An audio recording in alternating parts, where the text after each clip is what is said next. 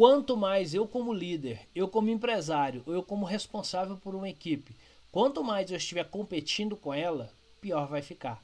Então, se eu tenho alguém que reclama demais, se eu tenho alguém que é pessimista demais, se eu começo a competir com essas pessoas, querendo ser mais otimistas para contaminá-las, digamos assim, ou criticando o fato delas serem pessimistas. Se eu pego o reclamão e critico o fato dela, dele ser reclamão e digo para ele, você é reclamão demais, para com isso, cara. Reclama menos para você conseguir mais resultado.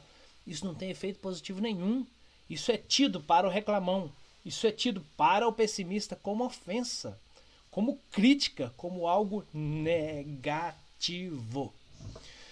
Então, se eu começo a competir com ela, pior vai ficar. Mais eles vão reclamar internamente, mais eles vão reclamar externamente.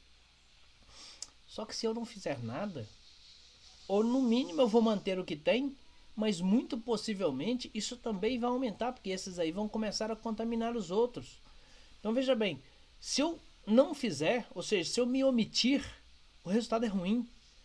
Se eu fizer com a estratégia errada, o meu resultado será péssimo.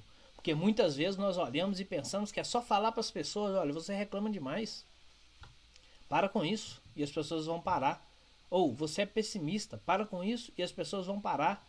Se isso já está incutido no jeito dela de ser, se isso já faz parte do jeito dela de ser, isso não muda só porque você fala. Você não tem as palavras mágicas. Você não tem esse poder de fazer isso. E as pessoas já mudarem do, de, do nada.